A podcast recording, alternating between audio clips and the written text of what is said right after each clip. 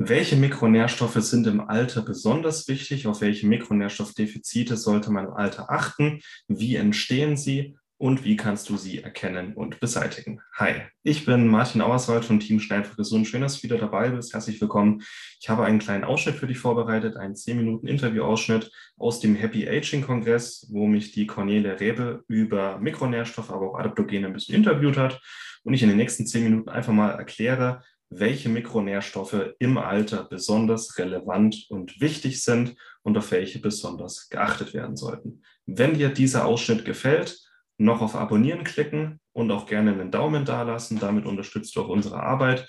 Wir packen auch in die Show Notes mal ein paar Nährstoffe, über die ich in diesen nächsten zehn Minuten rede und die wirklich besonders wichtig sind im Alter, wo man einfach mal messen und auch gegebenenfalls ein Defizit mit geeigneten Nahrungsergänzungsmitteln beseitigen kann. Du findest auch ein paar Rabattcodes, wenn du gerne mal zuschlagen und ein bisschen stöbern möchtest, findest du äh, dauerhafte Rabatt als Teil unserer Community.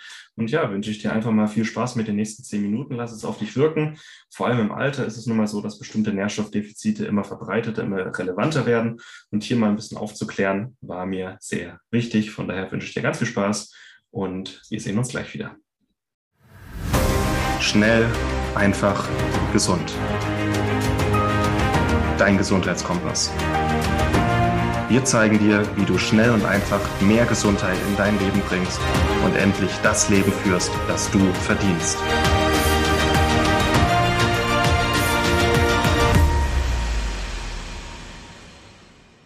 Adaptogene gut und schön. Sie können uns helfen, dass wir uns an stressige Situationen anpassen. Sie stärken unser Immunsystem. Sie balancieren unseren Hormonhaushalt aus.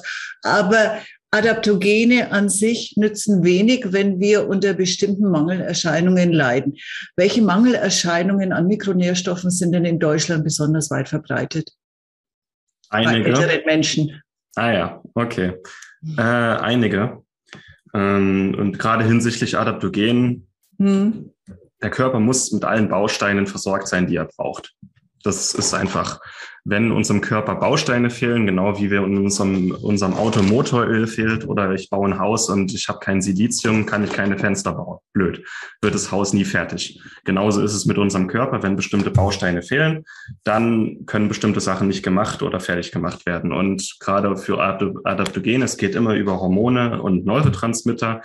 Und die brauchen einfach bestimmte Bausteine, Mikronährstoffe, um gebildet zu werden und optimal zu funktionieren. Und gerade in Hinsicht auf, aufs Älterwerden, ganz, ganz wichtig sind Magnesium, B-Vitamine, Q10 und vielleicht noch Aminosäuren. Das sind so die Sachen, die hauptsächlich mit dem Älterwerden und dem, was Adaptogene machen, ja, zusammenhängen können.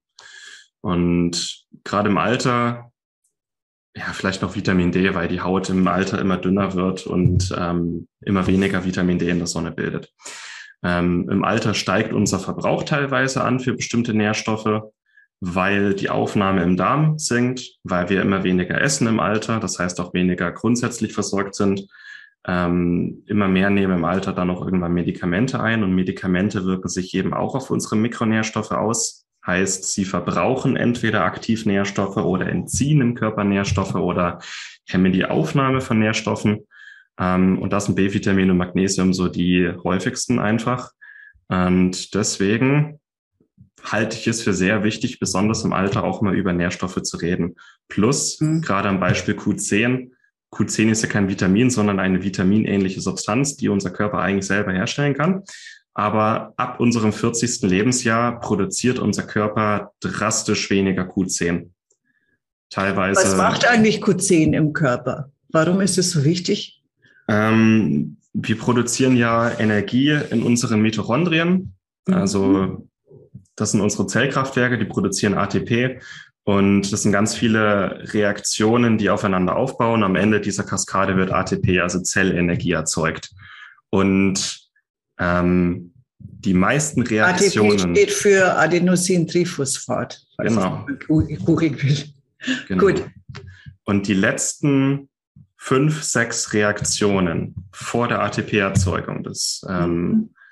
nennt sich oxidative Phosphorylierung und ähm, Atmungskette in den Mitochondrien.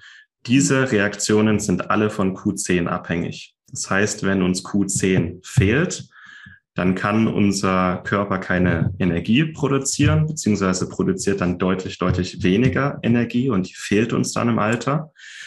Und wenn wir Q10, zu wenig Q10 haben, das ist auch ein Radikalfänger in den Mitochondrien, mhm. dann produzieren die sehr, sehr viele freie Radikale.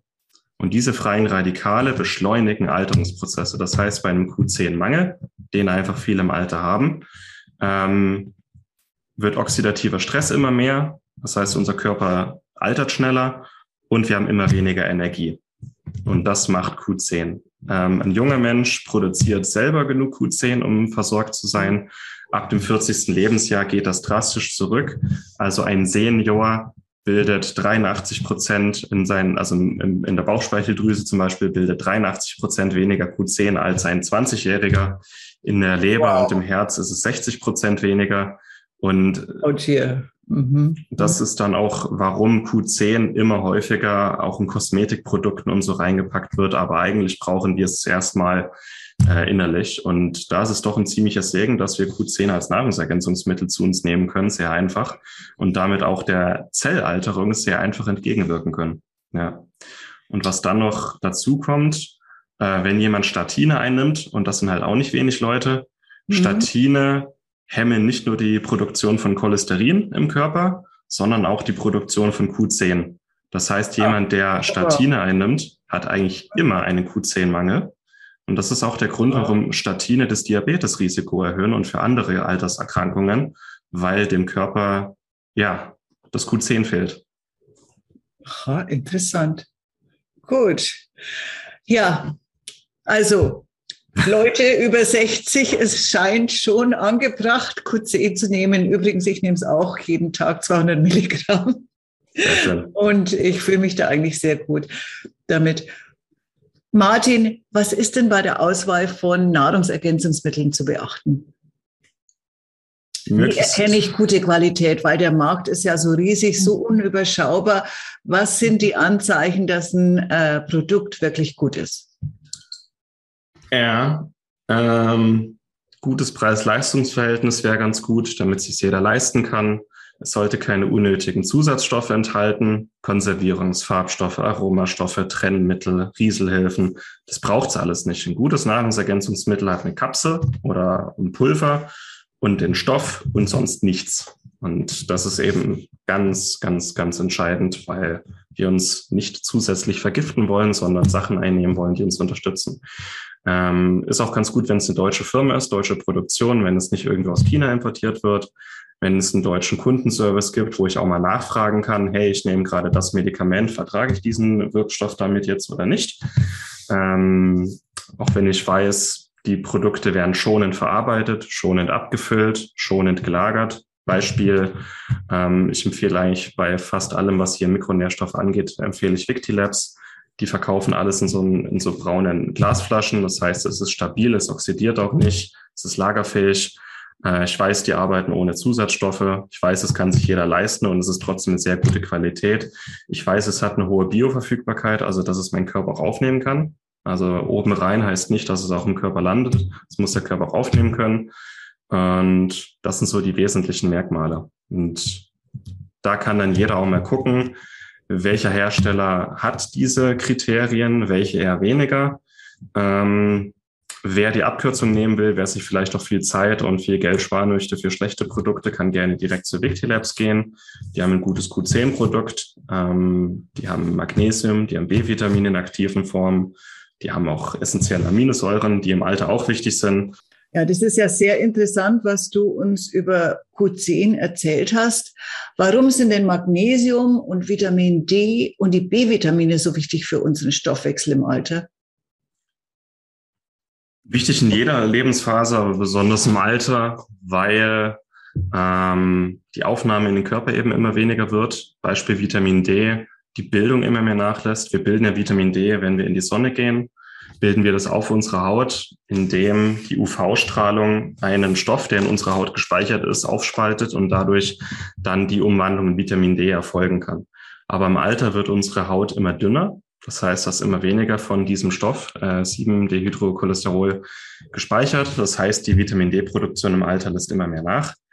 Ähm, plus in der Regel, vor allem im Seniorenalter, ähm, gehen die Leute auch immer weniger in die Sonne einfach und geben dem Körper immer weniger die Möglichkeit, dann auch zu bilden.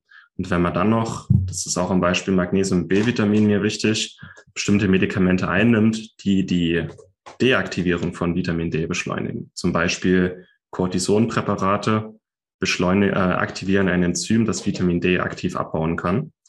Und wenn wir diese Sachen zusammen addieren, haben die meisten, fast alle äh, im Alter einen sehr, sehr, sehr starken Vitamin D-Mangel. Und damit meine ich keinen normalen Mangel, sondern da gab es schon Fälle, dass wirklich äh, Leute einen Vitamin D-Status von null hatten im, äh, im Blut. Und Vitamin D selber ist ja nicht nur ein Vitamin, sondern auch ein Hormon, das ganz viel in unserem Körper macht. Jede Zelle in unserem Körper hat Vitamin D-Rezeptoren und braucht Vitamin D. Und ähm, wir haben 6000 Gene in unserer DNA, die von Vitamin D abhängig sind. Das heißt, ohne Vitamin D geht für unsere Gesundheit gar nichts. Und besonders, besonders stark ist eben der Mangel bei Senioren.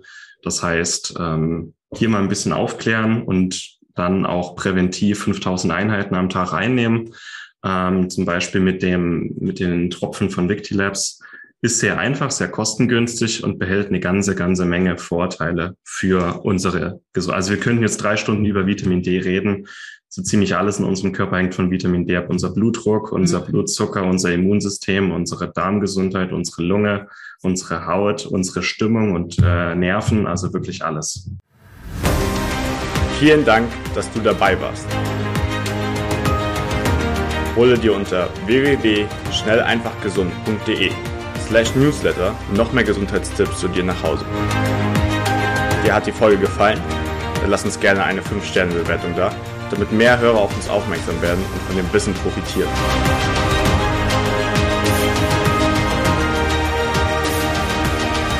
Wir wünschen dir eine gesunde Woche.